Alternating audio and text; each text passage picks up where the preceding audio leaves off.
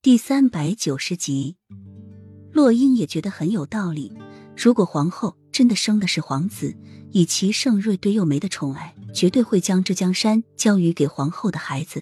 那么齐盛瑞肯定会找一个理由废掉太子。外人以为这太子是皇上领养过来的，但是皇上心里清楚，这是他亲生的骨肉，因此找理由也一定会找个让所有人都信服的。就比如他。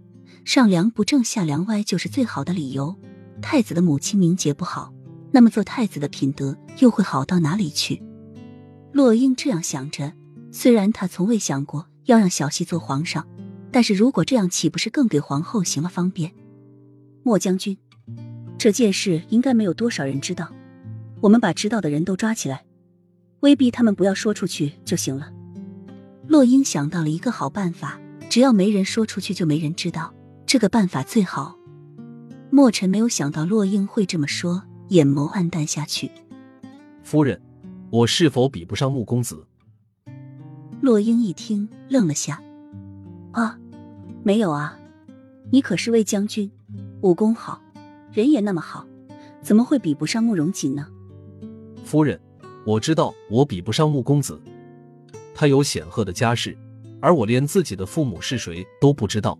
而且穆公子还是齐都有名的数字天才，帮皇上管理这国库这一重要职责，并且他总有法子让你开心。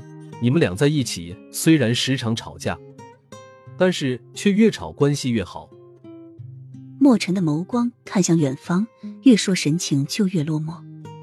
洛英一直以为墨尘从不在乎这些，却没有想到他也有自卑的时候，尤其是他的身世，他一直都耿耿于怀。同样是一个将心事埋在心底的人，你别这样说啊！是我配不上莫将军你，要不是因为小溪长得像皇上，我哪有今天的地位啊？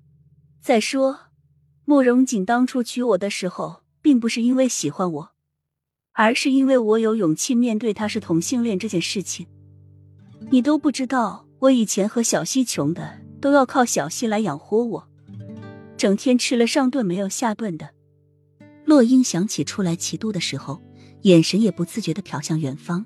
那时他和小溪的生活多么的简单快乐，如今的小溪却让他觉得陌生。